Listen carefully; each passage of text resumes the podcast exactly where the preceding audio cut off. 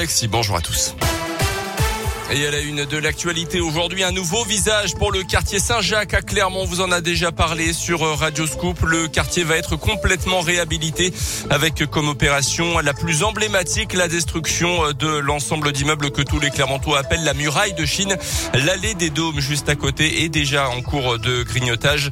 À la place des deux bâtiments, on sait déjà qu'un grand parc sera aménagé et qu'il trônera comme un balcon au-dessus de la ville. Pour en arriver là, il a fallu reloger les habitants puisqu'en tout 500 194 logements vont être détruits.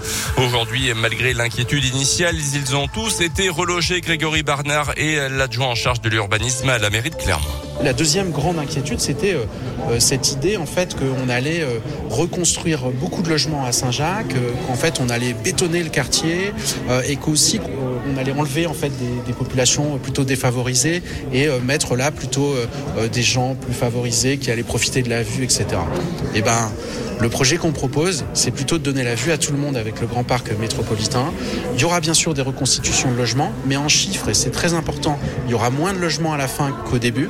Ensuite, oui, ça participe à la mixité sociale du quartier et c'est une très bonne chose. Environ 270 nouveaux logements sont prévus dans le quartier Saint-Jacques. Un braquage dans un tabac presse de Cournon lundi soir à la fermeture. Un homme muni d'une arme de poing s'est présenté demandant le contenu de la caisse.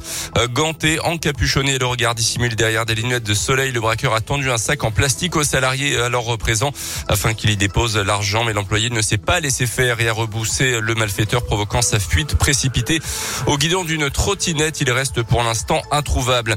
L'avant-dernier jour du procès de Nordal Lelandais aux assises de l'Isère à Grenoble. Hier, c'était les plaidoiries des avocats des partis civils. Maître Rajon, l'avocat de la mère de la petite Maëlys, euh, tuée en août 2017 lors d'un mariage, a redit sa conviction que l'accusé avait bien enlevé la fillette de 8 ans pour des motivations sexuelles.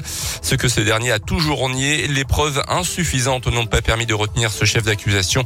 Place ce matin aux réquisitions avant euh, la prise de parole de l'avocat de Nordal Lelandais. Le verdict est attendu demain.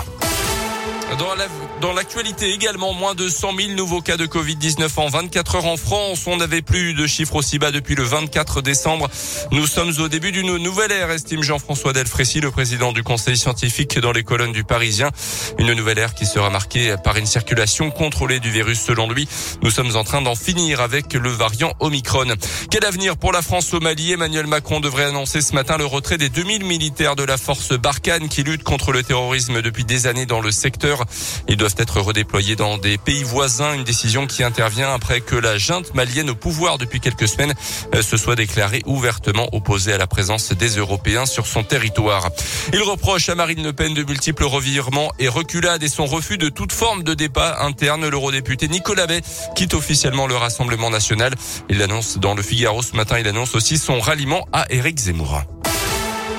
Le All-Star Perche, c'est samedi à la Maison des Sports de Clermont, mais l'événement organisé par le perchiste auvergnat Renaud Lavillenie et en partenariat avec Radio Scoop débute aujourd'hui avec des ateliers pour 150 euh, enfants inscrits dans des centres de loisirs clermontois pour les vacances scolaires. L'édition 2022 se déroulera sans jauge, capacité maximale 4800 places. Le pass vaccinal est par contre obligatoire. Et puis un mot des Bleus en lice à Pékin aux Jeux Olympiques d'hiver ce matin, notamment le porte-drapeau de la délégation française, Kevin Roland, qui est en lice pour les qualifs du halfpipe. C'est du ski free l'équipe de France qui est toujours à 14 médailles, dont 4 en or après celle hier matin de Clément Noël en ski alpin.